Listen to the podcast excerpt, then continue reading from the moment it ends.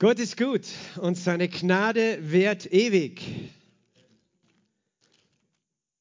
Schlag mit mir auf im Römerbrief im fünften Kapitel, den fünften Vers. Das ist einer dieser Verse, die man ganz leicht, ganz schnell äh, auswendig lernen kann. Römer 5, 5.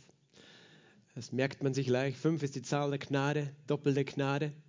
Und hier steht geschrieben, die Hoffnung lässt nicht zu Schanden werden, denn die Liebe Gottes ist ausgegossen in unsere Herzen durch den Heiligen Geist, der uns gegeben worden ist. Amen. Sage mal, die Liebe Gottes ist ausgegossen in mein Herz durch den Heiligen Geist. Ich sage es nochmal. Die Liebe Gottes ist ausgegossen in mein Herz durch den Heiligen Geist. Sage es zu deinem Nachbarn. Die Liebe Gottes ist ausgegossen in dein Herz durch den Heiligen Geist. Amen. Und wenn das jetzt tief hineinfällt, dann könnten wir jetzt schon nach Hause gehen, weil das ist die ganze Predigt. Das ist, um das geht es, um die Liebe Gottes, die ausgegossen ist in unsere Herzen durch den Heiligen Geist. Und wir feiern ja den Heiligen Geist, den Geist Gottes der uns erquickt, der uns stärkt. Wir haben gerade Pfingsten gefeiert und uns erinnert an den Heiligen Geist. Und das ist eine wunderbare Wahrheit über das, was der Heilige Geist tut. Er gießt hinein, was? Die Liebe, die Liebe Gottes. Und darüber wollen wir heute reden. Und ich möchte dazu noch eine Geschichte lesen aus dem Johannesevangelium, dem zweiten Kapitel, ab Vers 1 bis Vers 11. Und am dritten Tag war eine Hochzeit zu Kana in Galiläa. Und die Mutter Jesu war dort. Es war aber auch Jesus mit seinen Jüngern zu der Hochzeit eingeladen. Und als es an Wein mangelte, spricht die Mutter Jesu zu ihm, sie haben keinen Wein. Jesus spricht zu ihr, was habe ich mit dir zu schaffen, Frau? Meine Stunde ist noch nicht gekommen. Seine Mutter spricht zu den Dienern, was er euch sagen mag, tut. Es waren aber sechs steinerne Wasserkrüge dort aufgestellt nach der Reinigungssitte der Juden, wovon jeder zwei oder drei Maß fasste. Jesus spricht zu ihnen, füllt die Wasserkrüge mit Wasser. Und sie füllten sie bis oben an. Und er spricht zu ihnen, schöpft nun und bringt es dem Speisemeister. Und sie brachten es. Als aber der Speisemeister das Wasser gekostet hatte, das Wein geworden war, und er wusste nicht, woher er war, die Diener aber, die das Wasser geschöpft hatten, wussten es, ruft der Speisemeister dem Bräutigam und spricht zu ihm. Jeder Mensch setzt zuerst den guten Wein vor und wenn sie betrunken geworden sind, dann den geringeren. Du hast den guten Wein bis jetzt aufbewahrt. Diesen Anfang der Zeichen machte Jesus zu Kana in Galiläa und offenbarte seine Herrlichkeit und seine Jünger glaubten an ihn. Vater, wir danken dir für dein Wort und wir danken dir für deine Liebe, die in diesem Wort ist. Da ist so viel Liebe, die du uns geben möchtest, denn du bist die Liebe und du bist das Wort, also ist dein Wort Liebe. Und wir danken dir, dass du uns Leben gibst durch dein Wort heute Morgen, dass du uns schon erquickt hast, Herr, dass wir schon gestärkt sind, getrunken haben, Herr, gegessen haben an deinem Tisch, aber dass du uns jetzt noch eine Speise zubereitet hast. Und wir beten, dass dein Wort nicht leer zurückkommt, sondern wir glauben, dass es bewirkt, wozu du es gesandt hast. Und dass nicht nur unser Herzen, sondern unser Umfeld, unsere Familien, unsere Verwandtschaft, unsere Arbeitsplätze, unsere Stadt und unser Land verwandelt werden durch deine Gnade in unserem Leben. In Jesu Namen. Amen. Amen. Das heißt, so ist es. So ist es. Am dritten Tag war eine Hochzeit zu Kana in Galiläa. Am dritten Tag. Wieso dritter Tag? Es war der dritte Tag nach der Taufe. Nein, nicht nach der Taufe, nachdem Jesus zurückgekehrt ist äh, und in den Dienst gegangen ist, weil er war in der Wüste. Auf jeden Fall heißt es am dritten Tag, äh, war eine Hochzeit. Und das, nichts in der Bibel steht zufällig. Nichts in der Bibel steht zufällig, aber am dritten Tag, der dritte Tag ist die Auferstehung. Halleluja. Weil tausend Jahre sind ein Tag und wir warten auf das tausendjährige Reich am dritten Tag. Aber das beginnt mit einer Hochzeit. Hast du das gewusst? Es beginnt mit einer Hochzeit. Hast du gewusst, du bist auch zu einer Hochzeit eingeladen? Zu einer Hochzeit, das Hochzeitsmahl des Lammes. Du bist eingeladen, als Kind Gottes hast du eine Eintrittskarte. Und das ist ein weißes Gewand, das er weiß gewaschen hat mit seinem heiligen Blut. Darum bist du eingeladen zu dieser Hochzeit. Und wenn du dieses Gewand noch nicht hast, dann ist es höchste Zeit, dieses Gewand zu bekommen. Du gibst dein schmutziges Gewand, weißt du, Jesus. Er wascht es in seinem blutroten Blut. Und es kommt weiß hervor und mit diesem Kleid, Halleluja, mit dieser Gerechtigkeit stehst du dann vor ihm eines Tages bei dieser Hochzeit, vor der die Bibel redet, glücklich, die eingeladen sind. Auf jeden Fall, hier beginnt äh, eben die, der Bericht von Johannes mit am dritten Tag. Und das ist wirklich auch ein bisschen, sage ich mal, unklar vielleicht von, von der Auslegung, weil eben wir wissen, dass Jesus getauft wurde, dass er dann auch 40 Tage in die Wüste gegangen ist, aber hier schreibt Johannes extra am dritten Tag am dritten Tag äh, nach seiner Taufe. Äh, vielleicht hat er davor noch ein Wunder getan, sozusagen bevor er in die Wüste gegangen ist. Ähm, auf jeden Fall äh, kommt Jesus zu einer Hochzeit. Jesus geht gerne auf Hochzeiten. Warum geht er gerne auf Hochzeiten? Weil es ein Fest von was ist? Ein Fest des Bundes der Liebe, oder? Es ist ein Fest der Liebe. Es ist das schönste Fest, das wir feiern können, oder? Auf der Erde als Menschen sind Hochzeiten. Es ist ein Fest der Liebe. Und, und das ist eben alles, äh, hat viel Bedeutung. Und ich glaube, man kann diesen Text auf verschiedene Art und Weise auch auslegen oder, oder Dinge äh, darüber reden. Wir möchten heute über die Liebe reden. Über die Liebe. Und Jesus ist zu diesem Hochzeitsfest eingeladen gewesen. Und das heißt, hier mangelte es am Wein an, auf diesem Hochzeitsfest. Und das war ein Problem. Es war ein Problem, dass es an Wein gemangelt hat. Und das ist wirklich auch interessant, was hier dann geschehen ist auf diesem Fest. Weil äh, es gibt ja ganz unterschiedliche Ansichten über das Thema Alkohol und ich habe auch schon verschiedenste äh, Lehrer, Prediger darüber reden gehört aus verschiedenen Kirchen und Denominationen. Und die einen, die verbieten das absolut, äh, den Alkohol, andere sagen zu wenig drüber, vielleicht, oder sind da schon ein bisschen nachlässig geworden. Ähm, aber wir sehen, dass hier Jesus Wein vermehrt hat oder Wasser zu Wein gemacht hat. Und der Grund dafür war, dass der Wein gemangelt hat. Und warum wird gefeiert mit Alkohol bei Hochzeiten und mit Wein? Was ist der Grund? Ich meine, du kannst sagen, es schmeckt gut. Aber ich meine, es ist ja auch Teil unserer Kultur. Leider wird Alkohol absolut viel missbraucht auch in unserer Kultur. Und das, das ist überhaupt nicht, äh, wovon ich ein Fan bin. Und ich glaube, wir als Gläubige sollten ähm, da ein Zeichen setzen. Die Bibel sagt auch, berauscht euch nicht, besauft euch nicht mit Wein, worin Ausschweifung ist, aber werdet voll Geistes. Und dennoch eben sehen wir hier eine Begebenheit, wo eine Hochzeit war, wo es Wein gegeben hat.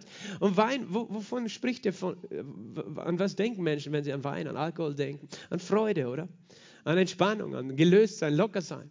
Ähm, das heißt, einerseits können wir Wein mit der Freude assoziieren und deswegen ist es ein Problem, wenn der Wein mangelt. Weil wenn die Leute alle schlecht drauf sind, dann brauchen sie zuerst ein bisschen Wein, damit sie alle ihre Sorgen und Probleme und Streitereien vergessen, damit sie dann wieder entspannt sind und, und, und Spaß haben. Sollte nicht so sein. Wir können auch ohne den Wein unsere Sorgen auf den Herrn werfen, oder? Wir brauchen uns nicht deswegen betrinken. Aber eben hier hat es am Wein gemangelt. Das war wahrscheinlich dann eine steife Party. Aber Wein ist noch, noch, noch etwas anderes. Zu, zu dieser Alkohol, weißt du, Menschen trinken und dann, dann werden sie gesprächig und kommen einander näher.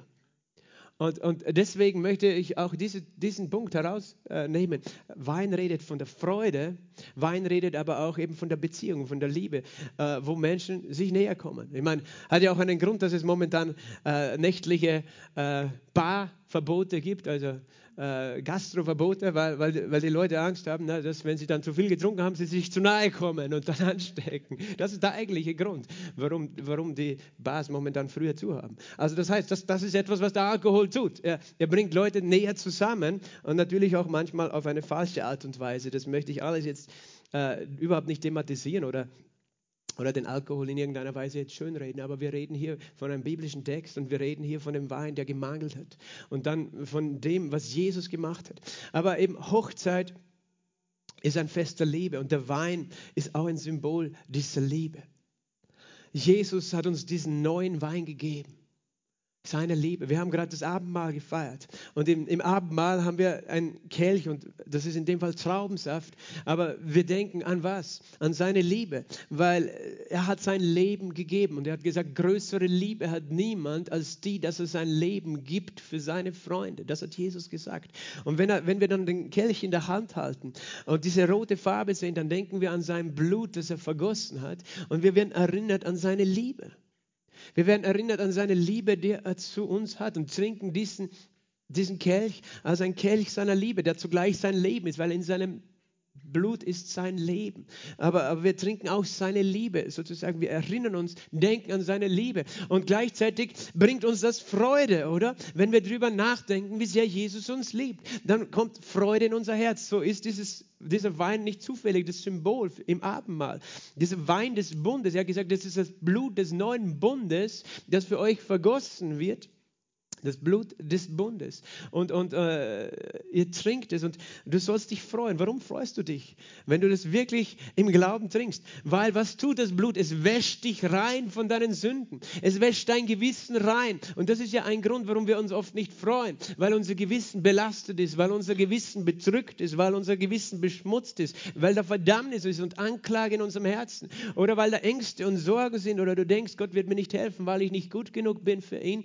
Und dann hast du Last und hast du keine Freude. Aber wenn du trinkst im Glauben, dann denkst du, Herr, du hast alles weggewaschen von mir. Jetzt kann ich mich freuen, weil meine Sünden sind vergeben.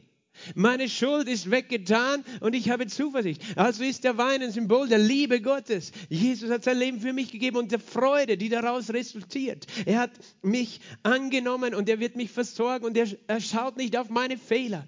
Er liebt mich einfach und das, das tut der Wein und das ist eben dieses Zeichen des Bundes, das Jesus uns gegeben hat. Und interessant ist, dass es bei Hochzeiten äh, wird auch Wein getrunken. Und äh, wir im, im, in unseren christlichen Kreisen, wir, wir, nehmen oft bei Hochzeiten auch das Abendmahl, das Bündnismahl in der Hochzeit, sodass das Paar Brot und Wein gemeinsam nimmt. Aber das ist tatsächlich eine sehr alte Tradition, die es in vielen Kulturen gibt, dass das Brautpaar Brot und Wein gemeinsam nehmen, ein Bündnismahl halten und dass, dass sie gemeinsam trinken, einen Blutsbund sozusagen äh, auch repräsentiert die Ehe. Weißt du? Die Ehe repräsentiert einen Blutsbund. Jesus hat einen Blutsbund mit uns geschlossen.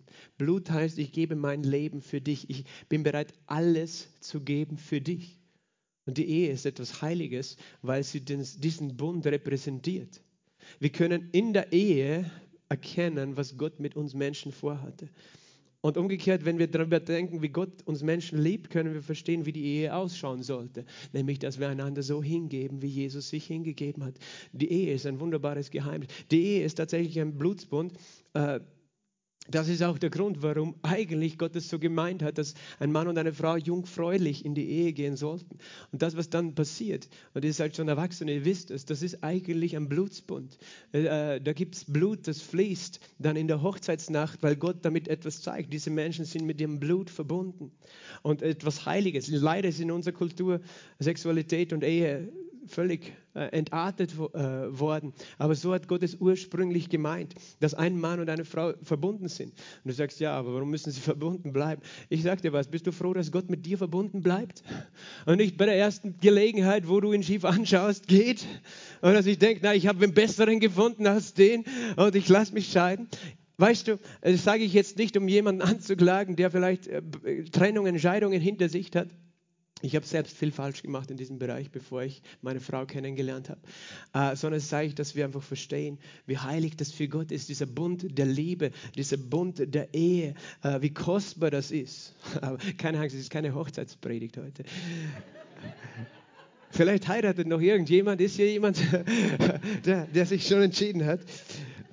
Ich weiß nicht, warum Gott mich so geführt hat, aber das war gar nicht in meinen Notizen. Auf jeden Fall ist, wir reden über den Wein der Liebe Gottes und äh, ich möchte dazu noch auch ein, ein Vers euch zeigen im Hohelied, im Buch des das hohe Lied der Lieder, das Lied der Lieder, das Salomon geschrieben hat, das ein Liebeslied äh, eines Mannes an seine Frau ist, aber zugleich ein, ein Liebeslied ist Gottes zu uns, seiner Gemeinde. Und das heißt in Hohelied Kapitel 1, Vers 4, zieh mich dir nach, lass uns eilen, der König möge mich in seine Gemächer führen. Wir wollen jubeln und uns freuen, wollen deine Liebe preisen, hör gut zu, mehr als Wein.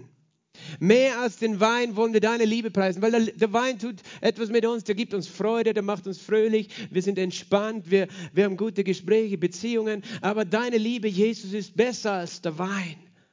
Die Liebe Jesu ist besser als der Wein. Sage mal, die Liebe von Jesus ist besser als Wein. Und dann in Kapitel 2, Vers 4. Er hat mich ins Weinhaus hineingeführt und sein Zeichen über mir ist Liebe. Er hat mich ins Weinhaus hineingeführt. Und das ist, das ist auch ein Symbol, dieses Teil dieser äh, alten äh, orientalischen Ehebundes, dass der Mann und die Frau gemeinsam ins Weinhaus gehen sozusagen und dort den Bund miteinander besiegeln. Noch bevor die Ehe vollzogen wird, schließen sie den Bund. So hat das Jesus auch gemacht. Und dann geht der Bräutigam, bereitet eine Stätte für seine Braut und dann holt er die Braut. Und so hat das Jesus auch gemacht. Er hat einen Bund besiegelt mit seinem Blut. Er ist gegangen, hat gesagt, er geht uns eine Stätte zu bereiten und dann holt er seine Braut. Davon redet die Bibel ganz klar und ganz viel, oder Jesus redet davon. Aber Denke daran, das heißt, du hast einen Bund mit Jesus und er hat dich ins Weinhaus geführt. Wir waren heute schon im Weinhaus, beim Abendmahl, in seinem Tisch. Und, und er sagt, wir trinken gemeinsam den Wein seiner Liebe. Wir trinken den Wein seiner Liebe und das Zeichen über uns ist Liebe. Sage mal mit geschlossenen Augen, Herr, du hast mich in dein Weinhaus geführt und dein Zeichen über mir ist Liebe. Jesus liebt uns so sehr. Und er möchte, dass seine Liebe uns dieselbe Freude gibt, wie der Wein den Gästen bei der Hochzeit gegeben hat. Und hier ist der Wein ausgegangen. Und das ist ein Problem, weil das bedeutet, die Liebe ist ausgegangen. Da ist keine Liebe da. Da ist keine Freude da, wo keine Liebe da ist. Wenn in deinem Haus keine Liebe ist, dann ist Streit bei dir zu Hause. Deine Eltern streiten vielleicht, deine Geschwister streiten, deine Nachbarn streiten. Das ist nicht schön. Da bist du vielleicht gar nicht gerne dann zu Hause, oder? Wenn das passiert. Und Gott möchte das nicht. Er möchte, dass dein Haus ein Haus ist, wo Hochzeit ist. Sozusagen, wo der Wein nie ausgeht. Und es beginnt mit dir, mit deinem Herzen. Mit deinem Herzen. Und Maria, seine Mutter, war auch dort und bemerkt es und sagt, Jesus, du bist dran. Es ist interessant, warum sie das sagt, weil die Bibel sagt uns, das war das erste Wunder. Er hat vorher noch gar keine Wunder getan. Mein Vielleicht hat er Maria irgendwann gesagt, dass er eines Tages Wunder tun würde, weiß ich nicht. Auf jeden Fall, sie hat das geglaubt in diesem Moment, dass er Wunder tut. Und äh, eben, sie hat gesprochen, sie haben keinen Wein. Und er sagt, was habe ich mit dir zu schaffen, Frau? Meine Stunde ist noch nicht gekommen weil er redet von dem Wein, den er vergießen würde, sein Blut, das eines Tages vergießen würde. Aber er hat etwas Prophetisches gemacht und es ist interessant, dass genau das das erste Wunder war, das Jesus getan hat. Es war nicht eine Krankenheilung, eine Totenauferweckung äh, oder etwas anderes, sondern es war diese Geschichte, das erste Wunder, das er getan hat äh, in seinem Dienst. Und das heißt, es, äh, was sie dann gesagt hat, sie hat das einfach ignoriert. Sie hat zu den Dienern gesagt, was er euch sagen mag, tut. Was er euch sagt, tut. Das ist eine gute Wahrheit, das kannst du dir merken. Was Jesus dir sagt, das tu. Das ist das Beste in deinem Leben. Willst du Wunder sehen in deinem Leben? Was er dir sagt, das tu. Was sein Wort dir sagt, das tu. Und nichts anderes, sondern sein Wort wird immer funktionieren. Was er dir sagt, tut. Das heißt, wir folgen seiner Anweisung, wir folgen seiner Stimme, wir folgen dem Heiligen Geist. Und was er uns sagt, das tun wir. Dann sind wir auf einem guten Weg. Dann sind wir auf dem Weg, dass wir Wunder sehen in unserem Leben, wenn wir tun, was er sagt. Und er sagt nur Gutes. Er sagt nur Liebevolles zu uns. Es heißt hier, es waren sechs steinerne Wasserkrüge dort aufgestellt. Nach der Reinigung der Juden und sie fasten zwei oder drei Maß. Äh, das sind in Summe fast 100 Liter ungefähr pro Krug also schon große Gefäße, äh, die da gestanden sind, steinerne Krüge. Und, und alles in der Bibel, weißt du, hat zuerst eine unmittelbare Bedeutung. Du kannst es lesen, das war einfach so ein steinerner Krug. Aber dann kannst du auch fragen, Gott, warum schreibst du von sechs steinernen Krügen? Was meinst du damit? Und dann kannst du die Bibel studieren und, und du weißt, äh, dass die Bibel am besten sich selbst erklärt. Du kannst einfach dir selbst einen Reim draus machen, das rate ich dir nicht, weil da wirst du, wird jeder von euch eine andere Idee haben, was das dann bedeutet. Aber wenn wir die Bibel durch die Bibel auslegen, dann äh, sind wir am besten dran. Und sechs, wo, wo kommt die Zahl sechs das erste Mal vor? Am sechsten Tag in der Bibel. Was ist am sechsten Tag geschehen? Am sechsten Tag schuf Gott den Menschen. Sechs ist die Zahl des Menschen. Darum ist dreimal die sechs die Zahl des Menschen, der nur auf den Menschen vertraut und baut, der auf sich selbst vertraut. Darum nennen, wir nennen es die Zahl des Teufels, aber eigentlich ist es die Zahl des Menschen ohne Gott, der nur auf sich vertraut. 666. Äh, äh, der Mensch, der steht im Mittelpunkt in unserer Welt, Gott nicht mehr. Aber jedenfalls sechs repräsentiert den Menschen, die Zahl sechs. Und steinerne Krüge repräsentiert auch uns. Weil die Bibel sagt, den Schatz seiner Herrlichkeit haben wir in irdenen Gefäßen. In 2. Korinther 4, ich glaube Vers 8. Der Schatz seiner Herrlichkeit ist in Gefäßen, die von der Erde sind, sozusagen. Äh, Irden heißt natürlich auch Tönern, äh, aus Ton, aber, aber es ist das, äh, das Bild ist das gleiche. Der steinerne Krug, das Gefäß, das sind wir.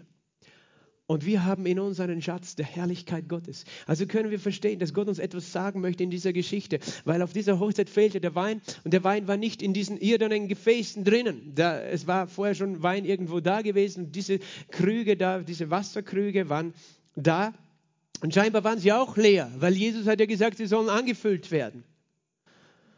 Und das repräsentiert den Menschen, der nicht einmal das lebendige Wasser in sich hat. Das ist der Mensch, der geistlich tot ist, trocken ist, dürr ist. Ohne Jesus in unserem Leben sind wir geistlich tot. Ohne Jesus in unserem Herzen ist da kein lebendiges Wasser und schon gar kein Wein. Und dann haben wir keine Party mehr. Dann ist die Party vorbei. Der, der, alte Wein ist ausgegangen und jetzt ist nichts mehr da.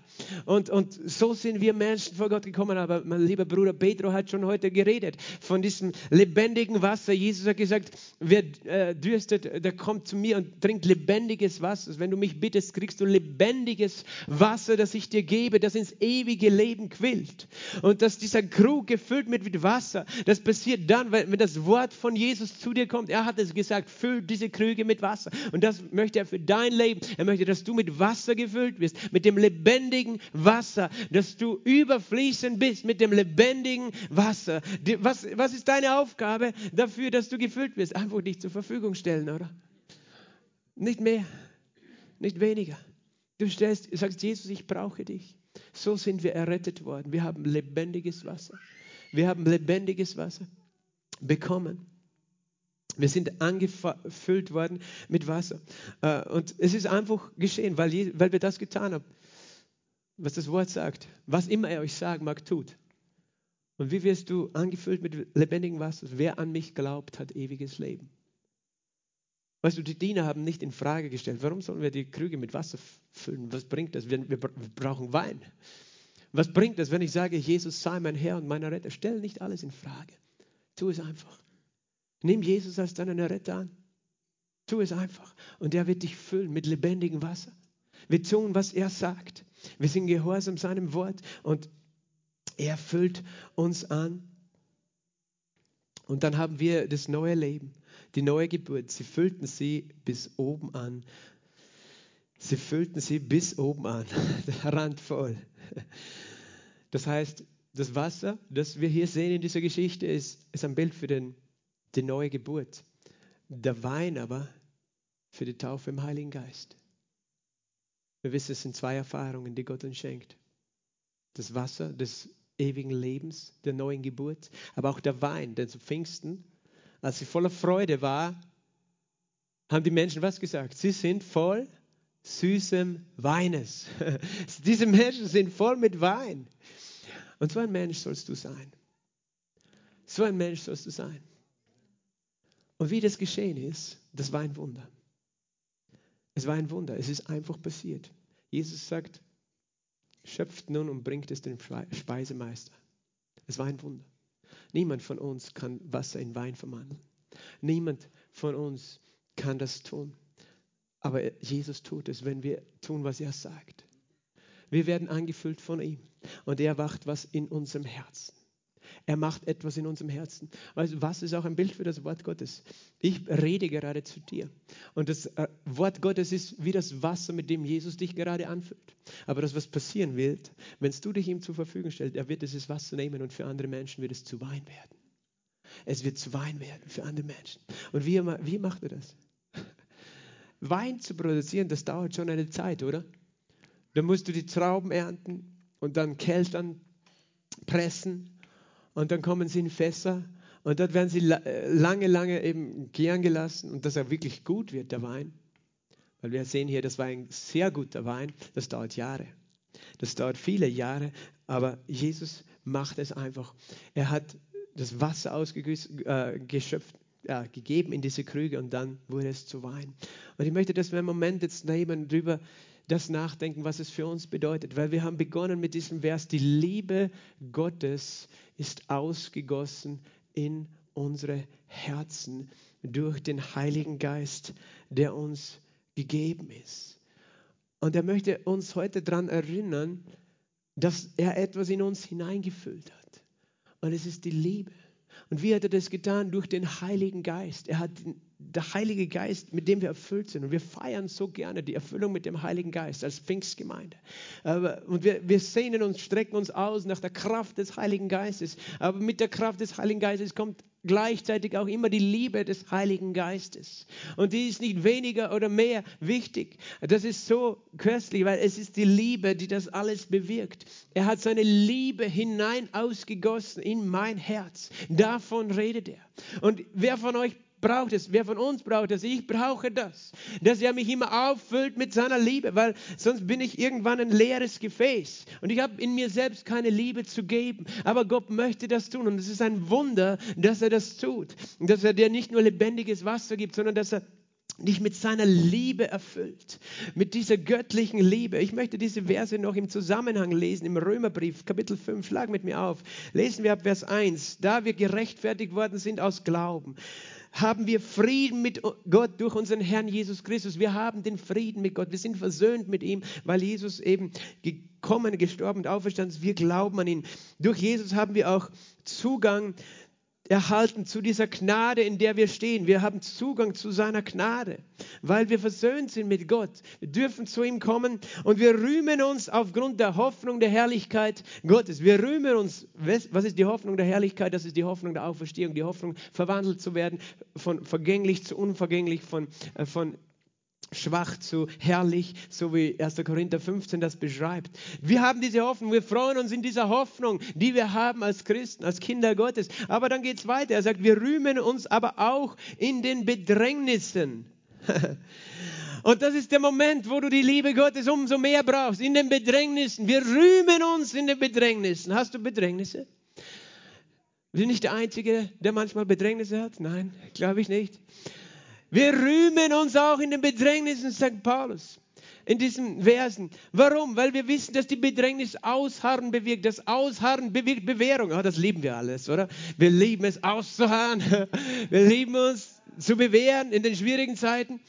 Aber Paulus sagt, das ist was Gutes. Gott sagt, das ist was Gutes. Wenn du herausgefordert bist, sieh das nicht als Problem an. Das ist eine Gelegenheit, auszuharren, deinen Glauben festzuhalten und zu sagen, nein, ich bleibe dran am Wort, ich bleibe dran am Wort, auch wenn die Bedrängnis da ist, ich bleibe dran, ich halte fest. Und das Ausharren bewirkt Bewährung. Bewährung heißt, dass dein Glaube fest wird, bewährt ist. Du hast dich bewährt, dein Glaube ist nicht mehr nur ein leeres Gerede, sondern dein Glaube hat sich erwiesen in den schwierigen Zeiten. Du brauchst den Glauben in den leichten Zeiten oft nicht so richtig, oder? Da denkt man, es geht ja alles leicht. Ja, aber, aber dann, wenn es schwierig ist, dann, dann muss sich der Glaube bewähren. Glaube ich es wirklich oder nicht? Und manchmal kommen wir drauf, dass wir vielleicht doch nicht so glauben, aber dann gehen wir zurück zum Wort. Und zu welchem Wort? Zum Wort seiner Liebe. Weil, weißt du, die erste Frage, die wir in den Bedrängnissen oft stellen, ist, Gott, hast du mich verlassen? Gott, liebst du mich nicht, dass ich jetzt dieses Problem habe? Warum habe ich diese Schmerzen? Kümmerst du dich nicht um mich? Warum habe ich dieses Problem? Das ist oft die erste Frage, die in unserem Herzen aufkommt. Wenn, oder warum habe ich jetzt Schuld? Warum habe ich noch keinen Arbeitsplatz gefunden? Äh, warum sind meine Arbeitskollegen so schwierig oder mein Chef? Und wir denken, Gott will das so, dass es uns schlecht geht und Gott hat uns verlassen. Das heißt, das Erste, was der Teufel tut in jeder schwierigen Zeit, ist die Liebe Gottes anzugreifen und dich, sie in Frage zu stellen. Und er möchte, dass du, drüber, dass du denkst, weil ich in meiner natürlichen Situation so Schwierigkeiten habe, wahrscheinlich Gott liebt mich nicht. Weil sonst hätte er mir schon geholfen, sonst hätte ich keine Probleme mehr. Und das ist eine Lüge des Teufels. Er benutzt, der Teufel will immer diese Schwierigkeiten, die er gegen dich bringt, benutzen, dass du nicht mehr glaubst an die Liebe Gottes. Dass du nicht glaubst, dass Gott dich liebt. Er stellt es in Frage. Aber Paulus sagt, wir sollen das Gegenteil tun. Gerade wenn wir Bedrängnisse haben, sollen wir was? Sollen wir jubeln? Wir rühmen uns in den Bedrängnissen. Und du sagst, aber das geht schwierig, weil ich fühle mich nicht so. Ich fühle mich eigentlich manchmal dann im Stich gelassen. Oder ich fühle mich überfordert mit meinen Herausforderungen. Und dann soll ich noch ausharren.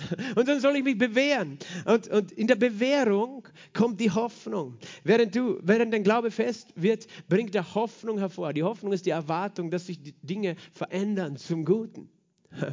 In jeder Situation kannst du diese Erwartung haben. In jeder Situation kannst du das erwarten. Halleluja, weil egal welche Versuchung, die Bibel sagt, keine menschliche Versuchung hat uns ergriffen, äh, äh, keine Versuchung hat uns ergriffen als nur eine menschliche. Und Gott wird nicht zulassen, dass wir über die Maßen mehr, als wir ertragen können, versucht werden, sondern er wird dafür sorgen, dass mit der Versuchung schon der Ausgang da ist, die Lösung. Er hat, wenn du eine Versuchung siehst, dann weiß das eine, Gott hat schon die Lösung. Das sagt uns die Bibel, 2. Korinther 10, Vers 13. Er hat schon die Lösung. Er hat schon die Lösung. Weil er dich liebt. Er liebt dich tatsächlich. Nur du denkst anders als er. Du denkst, er, er lässt dich im Stich, aber er hat schon die Lösung. Weil du wirst angegriffen und, und Gott sagt, ich weiß, du schaffst es. Du schaffst es mit mir. Aber ich möchte, dass du meine Liebe durch Glauben erfährst und dass du dran bleibst, denn ich bin für dich. Und dann sagt es eben im Vers 5, die Hoffnung lässt dich nicht zuschanden werden, denn die Liebe Gottes ist ausgegossen in dein Herz, in unsere Herzen. Das ist der Grund, warum, egal, wenn wir Hoffnung haben, unsere Hoffnung auf Gott setzen, er lässt dich nicht zuschanden werden auf ihn zu hoffen, du wirst, was heißt zu Schanden, beschämt dastehen. Du wirst nicht beschämt dastehen, wenn du auf ihn hoffst. Weißt du, ich, ich, wir haben Brüder auch aus, aus, aus Ländern, die kommen zu uns, die müssen Asyl beantragen. Und äh, dann werden sie gläubig teilweise in Österreich lassen ihre Religion hinter sich und glauben an Jesus. Und dann kommt oft eine schwierige Zeit der Prüfung, weil sie warten dann auf, es, äh, auf ihr Asyl. Ich, ich habe mit Menschen geredet auch und, und, und, sind, und ihre, ihre Kollegen, die, die sich nicht bekehrt haben, die sagen, ja, wo, wo ist dein Jesus? Du glaubst jetzt an Jesus und hast noch immer kein Asyl. Was bringt dir das dann? Was bringt, und, und, und, und, sie müssen, und sie denken, naja, bringt das wirklich was, an Jesus zu glauben? Jetzt, jetzt glaube ich an Jesus, aber Asyl habe ich noch nicht bekommen. Liebt er mich? Und ich ermutige sie immer durchzuhalten. Weißt du, er liebt dich nicht. Du beurteilst seine Liebe nicht daran, ob du jetzt Asyl bekommen hast oder dein Problem jetzt gelöst ist, sondern wir beurteilen seine Liebe an etwas anderem. Ich komme gleich zu dem etwas anderen, woran wir die Liebe Gottes beurteilen. Aber der Punkt ist, weil, weil, weil er, diese Menschen hoffen, dass Gott ihnen hilft. Das ist nur ein Beispiel für Menschen, die Probleme haben. Betet für sie, weil das ist eine schwierige Zeit. Sie, äh, aber Gott sagt, die Hoffnung lässt dich nicht zuschanden werden.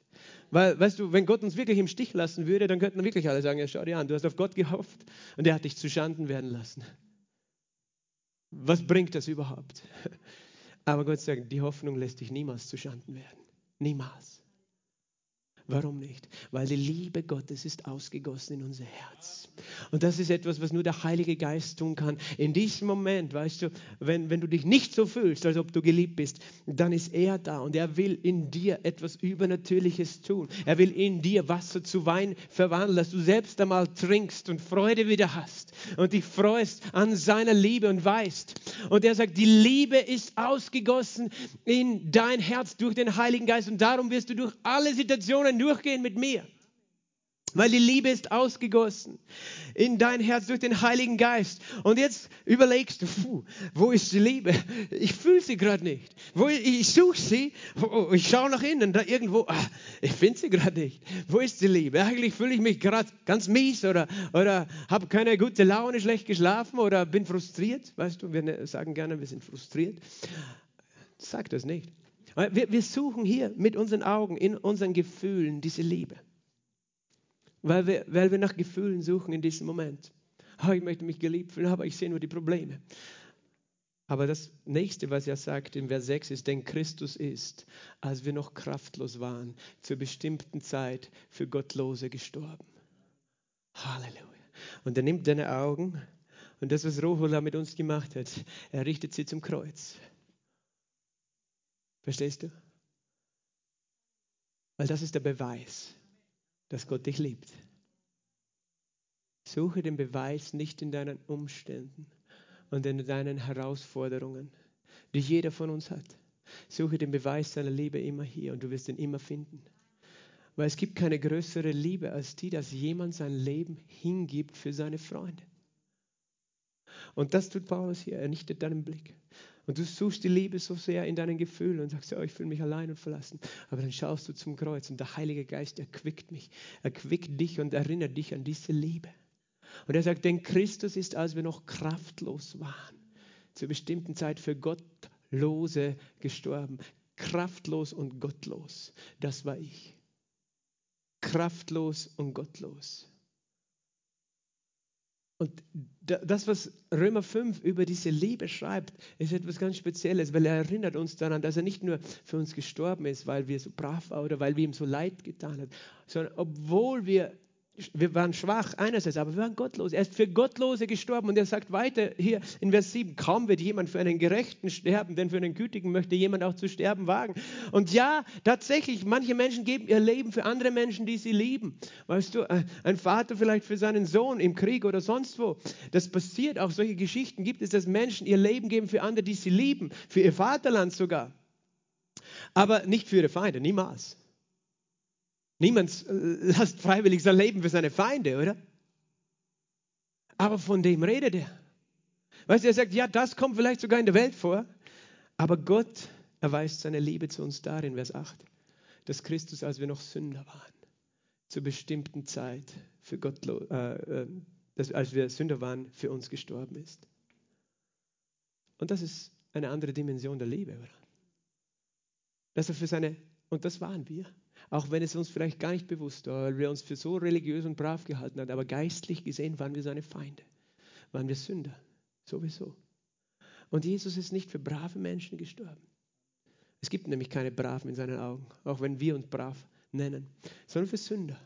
Er ist für, für Sünder gestorben. Und er möchte, dass du daran denkst, er ist, er ist nicht für einen Braven gestorben. Aber wie kann jemand für einen Sünder sterben? Nur wenn er ihn liebt. Und zwar mit einer Liebe, die größer ist als jede menschliche und irdische Liebe. Es gibt keine so große Liebe unter Menschen, dass sie für ihre Feinde sterben. Aber Jesus hat es gemacht für uns. Und, und, und ich weiß, das, das muss hineinsickern in uns, weil es ist oft diese, diese Mauer des Stolzes noch, naja, aber ich war nicht so schlecht der da drüben, weißt du. Also ich meine, ich verstehe schon, dass Jesus für mich gestorben ist, weil ich habe ihn so nett angelächelt, weißt du, und ich habe mich ja auch immer bemüht. Aber er sagt, nein, ich bin für einen Sünder gestorben. Für einen Gottlosen bin ich gestorben. Für einen, der sich selbst nicht helfen konnte und der keine Liebe, keine Liebe, wie ich sie wirklich meine, weil du denkst, du hast Liebe in dir. Und wir haben ein Maß von Liebe, weil wir stammen ja von Gott. Gott hat uns ursprünglich erschaffen. Und wir denken, oh, ich kann eh lieben. Aber spätestens, wenn deine Feinde vor der Tür stehen, wird es schwer. Und, und Jesus erweist seine Liebe zu uns darin. Und von dieser Liebe redet er. Er sagt, viel mehr nun, sage mal, viel mehr. Nun, da wir gerechtfertigt worden sind, durch sein Blut werden wir durch ihn vom Zwang gerettet.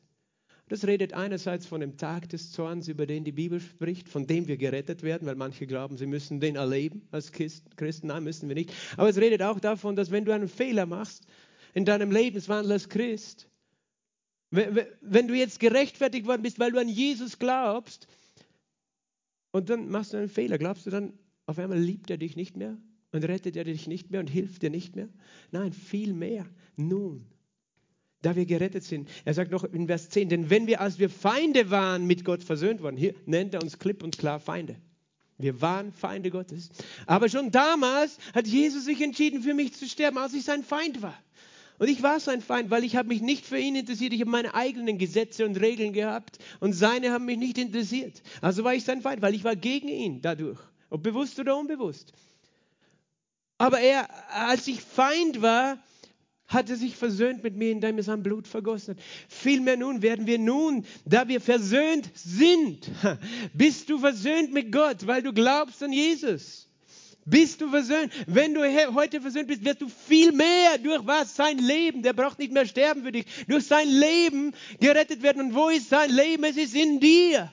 Und jetzt, wo du versöhnt bist, wirst du durch sein Leben gerettet werden. Weißt du, ich hatte mal eine Situation, das ist einige Jahre her. Aber da hatten wir einen Streit, meine Frau und ich. Und ich habe mich so richtig schlecht gefühlt nachher.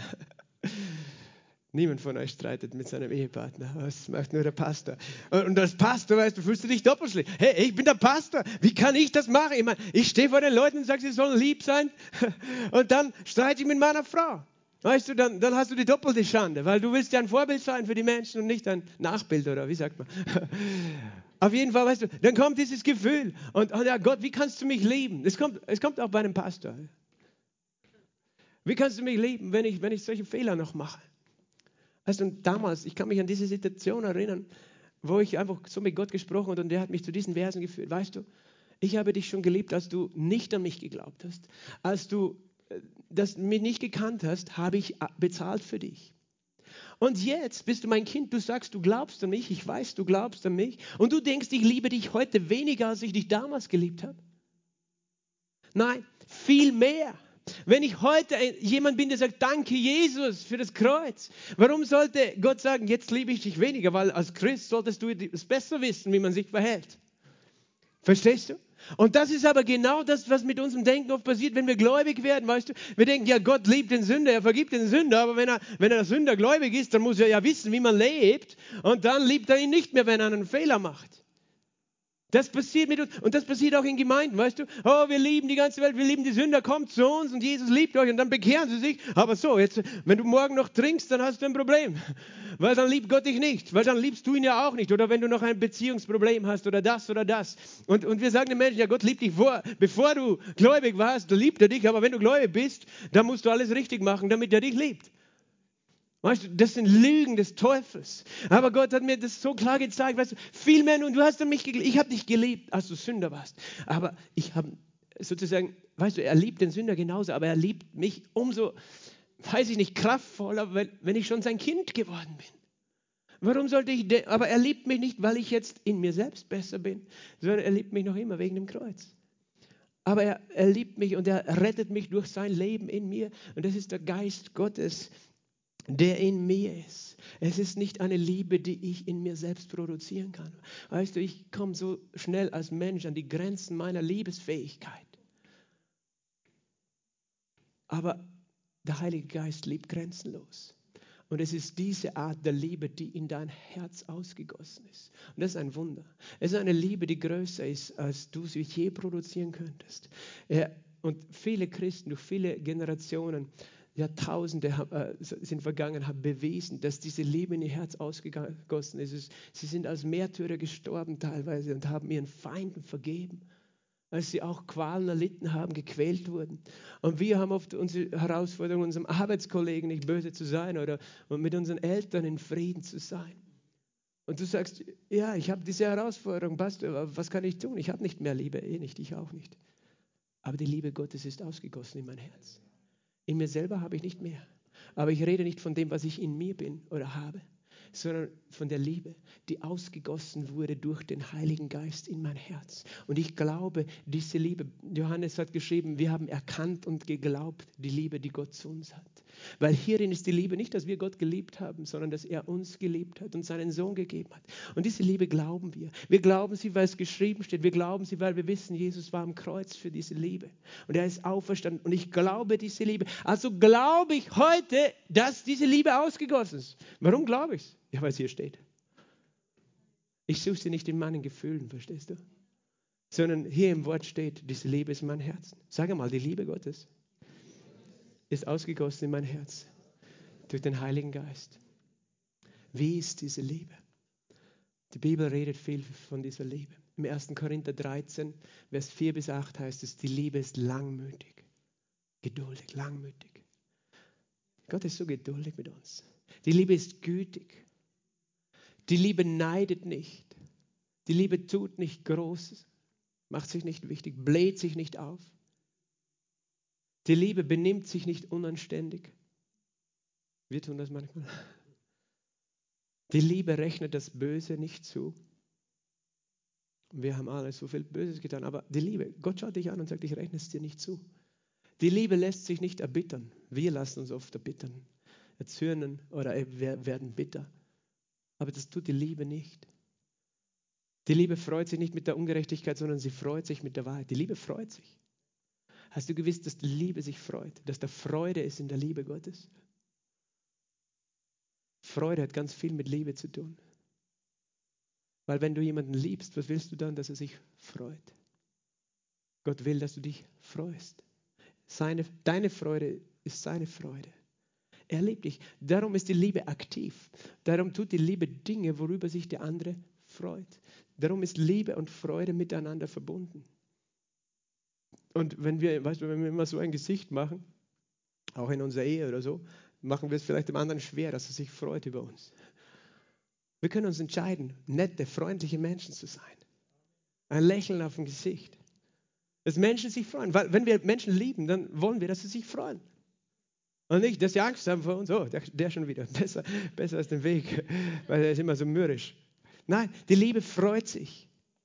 Nicht mit der äh, Ungerechtigkeit, sondern mit der Wahrheit. Sie erträgt alles, erduldet alles, glaubt alles, hofft alles, vergeht niemals. Die Liebe vergeht niemals. Sag mal, die Liebe vergeht niemals. Und Jesus lebt uns so. Und diese Liebe hat er ausgegossen in unser Herz. Und das ist, wir reden noch immer von dem Heiligen Geist, der etwas getan hat in uns, in den steinernen Krügen. Er hat etwas genommen, er hat Wasser eingefüllt und dann uns zu neuen Wein gemacht. Wenn du die Apostelgeschichte studierst, kannst du sehen, dass das tatsächlich zu Pfingsten geschehen ist es steht nicht explizit, weißt du, im Text, okay, die, die, Apostel wurden erfüllt, sie fingen an, in neuen Sprachen zu reden, sie haben Zeichen und Wunder getan, aber es steht indirekt in dem Text, dass da die Liebe in ihrem Herzen war. Die Liebe Gottes. In Apostelgeschichte 2 kannst du lesen, was passiert ist zu Pfingsten, nachdem sie 3000 äh, Menschen getauft wurden. Das heißt in Vers 42, diese Menschen verharrten in der Lehre der Apostel. Sie fingen an, das Wort zu lieben. Sie suchten das Wort, weißt du, sie verharrten in der Lehre, sie verharrten in der Gemeinschaft. Sie, sie liebten auf einmal diese komischen Christen, die, die, die da hinzugekommen sind. Sie liebten einander. Sie, sie liebten es, mit anderen zusammen zu sein, wo sie vorher vielleicht Einzelgänger waren. Sie verharrten im Brechen des Brotes. Sie liebten das Mahl des Herrn, das Abendmahl. Sie liebten Jesus und sein Erlösungswerk. Sie verharrten in den Gebeten. Sie liebten es, mit Gott Zeit zu verbringen, Gemeinschaft mit Gott zu haben. Äh, warum war das alles so? Weil die Liebe in ihr Herz ausgegossen ist. Es kam aber über jede Seele und Furcht und es geschahen viele Zeichen und Wunder durch die Apostel.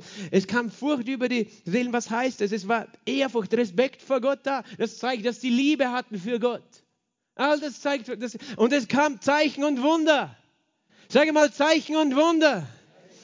Manche Leute sagen, weißt du, die Liebe ist wichtiger als die Zeichen und die Wunder und die Heilungen. Und ihr Pfingstler wollt immer die Zeichen und die Wunder und die Heilungen. Und ich sage dir, sag nicht entweder oder, weil das eine führt zu dem anderen. Weil die Liebe ist der Grund, warum Gott heute Menschen heilt. Die Liebe ist der Grund, warum Menschen befreit werden. Die Liebe ist der Grund, warum er Zeichen und Wunder tut. Es hat mit der Liebe zu tun. Und weil wir Menschen lieben, wollen wir sehen, dass sie geheilt sind. Weil wir Menschen lieben, wollen wir sehen, dass Gott Wunder tut, damit sie an ihn glauben, dass sie sehen, es gibt ihn. Verstehst du? Geschehen Zeichen und Wunder, weil es waren Zeichen und Wunder der Liebe.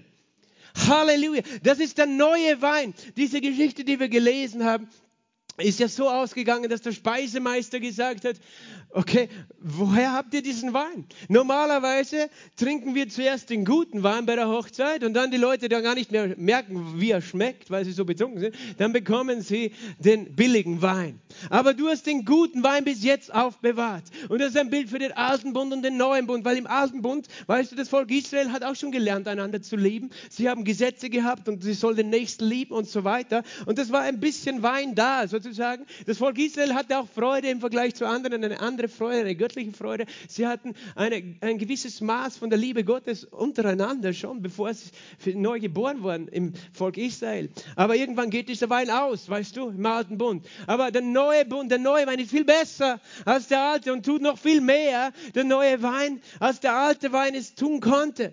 Und deswegen eben, es geschehen Zeichen und Wunder. Das heißt nicht entweder oder, oh, wichtiger die Liebe als die Zeichen, wichtiger die Zeichen als alles andere. Nein, wenn, wenn der Liebe ist, Liebe ist immer aktiv. Liebe tut etwas, worüber Menschen sich freuen. Und Gott tut immer Dinge, worüber wir uns freuen. Halleluja. Das tut seine Liebe, weil er sich freut. Und das heißt, alle gläubig geworden waren beisammen und hatten alles gemeinsam. So sehr liebten sie sich, dass sie alles gemeinsam gehabt haben. Und sie verkauften die Güter und die Haben, verteilten sie an alle, je nachdem einer bedürftig war. Weil damals gab es keine Sozialversicherung. Und die haben einfach gegeben und geteilt. Das hat die Liebe getan, von der wir heute auch gehört haben, von, von Michi. Täglich äh, verharrten sie einmütig im Tempel und brachen zu Hause das Brot äh, und nahmen Speise mit Jubel und Schlichtheit. Weißt du, sie verharrten im Tempel, in der Gegenwart Gottes und auch an dem Ort, wo sie Menschen das Evangelium erzählt haben. Täglich. Warum? Weil es die Liebe war, die in ihr Herz ausgegossen war. Und zu Hause waren sie zusammen und brachen gemeinsam das Brot. Sie, sie waren keine Insel mehr, keine Einzelgänger, sondern es war die Liebe, die sie zusammengefügt hat in der Gemeinde. Und sie nahmen Speise mit Jubel und Schlichter des Herzens. Das heißt, sie waren voller Freude, voller Lobpreis, voller Jubel, weil sie Gott liebten. Das ist alles, weil die Liebe Gottes ausgegossen ist. Und sie lobten Gott und hatten Gunst beim ganzen Volk. Und der Herr tat täglich hinzu die, die errettet werden sollten. Weil diese Liebe anziehend ist, kommen Menschen und das ist, um was es in dieser Geschichte heute auch geht für uns, von dem neuen Wein. Dieses erste Zeichen tat Jesus in Kana in Galiläa und zeigte seine Herrlichkeit. Das erste Zeichen war Wasser zu Wein. Und wir sagen im neuen Bund, das erste Zeichen ist die Liebe Gottes, die ausgegossen ist in unser Herzen durch den Heiligen Geist. Und was ist geschehen mit diesem Wein? Er wurde gebracht, diese Krüge wurden gebracht zu der Hochzeit und es wurde geschöpft und Menschen nahmen von diesem Wein und tranken von diesem Wein und es kam wieder Freude und es kam Leben und es kam, die Party ist weitergegangen, weißt du? Und da war Freude. Das heißt, diese Krüge und dieser Wein ist zur Freude für andere geworden. Und das ist, was Gott für dich und mich hat. Er möchte dich so erfüllen mit seinem Leben, mit seiner Liebe, mit seiner Freude, dass Menschen von dir schöpfen können. Dass der Speisemeister selbst, Gott, von dir schöpfen wird und den Wein, der schon in dir ist, nehmen wird und andere Menschen geben wird. Dass andere Menschen trinken werden und diese selbe Freude empfangen, die schon in dir ist, diese selbe Liebe empfangen. Und unsere Aufgabe ist wieder nur dieser Krug zu sein, der sich zur Verfügung stellt. Sag Gott, ich möchte dieses Gefäß sein, dass andere Menschen ein Fest feiern können, wenn ich komme, weil deine Liebe da ist. Amen. Und das ist meine Vision auch für uns als Gemeinde, dass wir hier ein Ort sind, wo voll mit Krügen des neuen Weines, wo Menschen kommen und trinken von dem neuen Wein, wo sie Vergebung der Sünden empfangen, wo sie die Kraft der Heilung und Wunder erleben durch die Liebe Gottes, wo sie die Liebe aus deinem Herzen erfahren, weil du freundlich bist. Und selbst wenn sie dich schief anschauen oder selbst wenn dein Bruder dir mal auf die Zehe steigt oder deine Schwester nicht sich so verhält, wie du das gerne gehabt hast, dass wir einander lieben. Denn Jesus hat uns geliebt, als wir noch Sünder waren. Und diese Liebe ist heute in unserem Herzen. Amen. Halleluja. Gott ist gut. Halleluja. Geben wir ihm Ehre. Lass uns aufstehen. Lass uns ihn preisen. Danke, danke, Jesus, für deine Liebe. Halleluja. Wir preisen dich für deine Liebe. Wir loben dich für deine Liebe. Jesus, komm, mach das mit deinen eigenen Worten. Einen Moment, streck einfach dich aus, schließ deine Augen, sag, öffne deinen Mund. Danke, Jesus, sprich deine eigenen Worte. Oh, wir lieben dich, Jesus. Wir danken dir, Herr, dass du hier bist. Halleluja. Um steinerne Krüge zu erfüllen mit Wasser und Wasser in Wein zu verwandeln. Wir danken dir, dass du hier bist und uns Leben und Freude und Liebe und Frieden im Überfluss gibst. Halleluja. Wir danken dir, dass du hier bist, dass du nicht jemand bist, bist, der sozusagen die Party crashen, zerstören möchte, sondern der, der möchte, dass wir Freude haben jeden Tag und dass wir Gefäße sind deiner Liebe. Halleluja. Halleluja, Halleluja. Du bist wunderbar, Jesus. Und ich möchte fragen, ob du da bist heute oder am Livestream zuschaust oder später auf YouTube und du sagst, ich bin noch gar nicht sicher, ob Jesus in mir wohnt, ob diese Liebe in mein Herz ausgegossen ist. Es ist ganz einfach. Wir haben gesagt, alles, was er sagt, tut. Und er sagt dieses eine Wort. Er sagt, jeder, der den Namen des Herrn Jesus anruft, wird errettet werden. Er sagt, wenn du mit deinem Herzen glaubst, mit deinem Mund bekennst, wenn du mit, mit deinem Mund bekennst, Jesus Christus ist Herr, mit deinem Herzen glaubst, dass er auferstanden ist, wirst du gerettet werden. Und dann tu dein Werk, wenn du dich ihm als Gefäß zur Verfügung stellst. Wenn du sagst, Herr, ich weiß, du bist nicht für mich gestorben, weil ich so gut war, sondern weil ich Sünder war, weil ich Sünder bin, weil ich eigentlich nicht mit dir gelebt habe. Aber doch hast du mich so geliebt. Ich kehre um zu dir. Wenn du das möchtest, dann gib ihm heute eine Antwort. Lass uns die Augen geschlossen halten. Dann gib ihm eine Antwort. Denn Jesus ladet uns ein in das Weinhaus. Und sein Zeichen über uns ist Liebe. Er fragt dich, möchtest du, möchtest du mit mir diesen Bund haben? Diesen neuen Bund? Dann sag heute ja. Und wenn du das bist und du bist nicht sicher, ob du errettet und neu geboren bist, dann heb deine Hand zu Jesus. In diesem Moment. Heb deine Hand zu ihm. Heb deine Hand zu ihm. Und Jesus sieht deine Hand. Danke, Jesus. Danke, dass du die Hände siehst die zu dir gehen heute. Und lass uns gemeinsam beten. Lass uns sagen, danke Jesus für deine große Liebe, die bedingungslos ist. Dass du mich gelebt hast mit all meinen Fehlern. Dass du für mich ans Kreuz gegangen bist. Dass du gestorben und auferstanden bist. Und du lebst. Vergib meine Schuld und wasch mich in deinem Blut sei mein Herr und sei mein Erlöser. Danke, dass ich als dein Kind angenommen bin. Amen. Amen. Danke, Jesus. Halleluja. Lass deine Augen geschlossen im Moment. Die Gegenwart Gottes ist hier und er, er ist der, der uns heute neu erfüllt mit seiner Liebe. Vielleicht bist du jemand, du trinkst schon jeden Tag von seiner Liebe und hast Freude in dir, aber vielleicht bist du jemand und du sagst, mir geht es so wie auf dieser Hochzeit. Der Wein ist mir ausgegangen. Die Freude ist mir ausgegangen. Diese Liebe ist mir ausgegangen. Und ich kann sie nicht selbst produzieren. Aber ich glaube sie heute. Und ich möchte sie neu ergreifen. Wir schauen auf das Kreuz und auf die Auferstehung. Aber es ist der Geist Gottes, der es tut. Es ist der Geist Gottes, der Heilige Geist, der es tut. Halleluja. Es ist der Heilige Geist Gottes, der es tut. Und der möchte dich heute erfüllen. Und vielleicht bist du auch jemand, du bist festgesteckt in deinen Umständen, in deinen Schwierigkeiten. Und deswegen ist die Liebe erkaltet, weil du hart geworden bist, weil du verbittert bist, weil du denkst, Gott liebt mich nicht. Er kümmert sich nicht. Oder es ist mir einfach zu schwer. Aber der Heilige Geist hat dich heute ermutigt, deinen Blick wegzunehmen von dir hin zu ihm. Er möchte dich heute neu in die Freiheit zurückführen. Dass du verstehst, er hat schon die Lösung. Er hat schon den Ausweg. Wo du denkst, der Wein ist ausgegangen, die Freude, die Kraft in deinem Leben ist ausgegangen, hat er schon vorbereitet, dieses Wunder. Und wenn du sagst, ich brauche eine neue Begegnung mit dieser Liebe, streck dich aus. Streck dich aus zu ihm. Halleluja. Danke, Heiliger Geist. Danke, Heiliger Geist, dass du da bist. Danke, Heiliger Geist, dass du da bist. Danke, Heiliger Geist, dass du da bist. Halleluja. Halleluja. Und du erfüllst uns alle. Du erfüllst uns mit deiner Liebe. Wir empfangen von dir. Steht geschrieben, die Hoffnung lässt nicht zu Schanden werden. Aber die Liebe Gottes ist ausgegossen in unser Herzen. Durch den Heiligen Geist, der uns gegeben ist. Und ich möchte für zwei Personengruppen heute beten. Das eine sind Menschen, du bist bitter geworden wegen deinen Feinden, wegen deinen Herausforderungen, wegen den Konflikten. Das ist richtig. etwas Bitteres in dein Herz gekommen und du tust dir wirklich schwer, da in Liebe zu handeln. Aber du erkennst, dass es falsch ist und du möchtest, dass der Heilige Geist dir hilft, dass diese Beziehungen wieder in Ordnung kommen, zuerst in deinem Herzen. Dann darfst du nach vorne kommen, dich vorne hinstellen.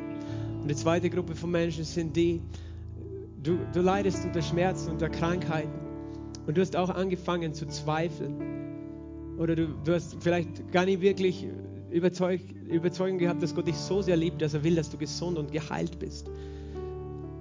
Weil du denkst, wenn, wenn, wenn er mich lieben würde, wäre ich schon gesund. Aber dein Blick ist auf die falsche Richtung. Der Herr sagt, schau nicht auf diese Schmerzen oder diese Krankheit, um zu glauben, ob, du, ob ich dich liebe oder nicht, sondern schau aufs Kreuz.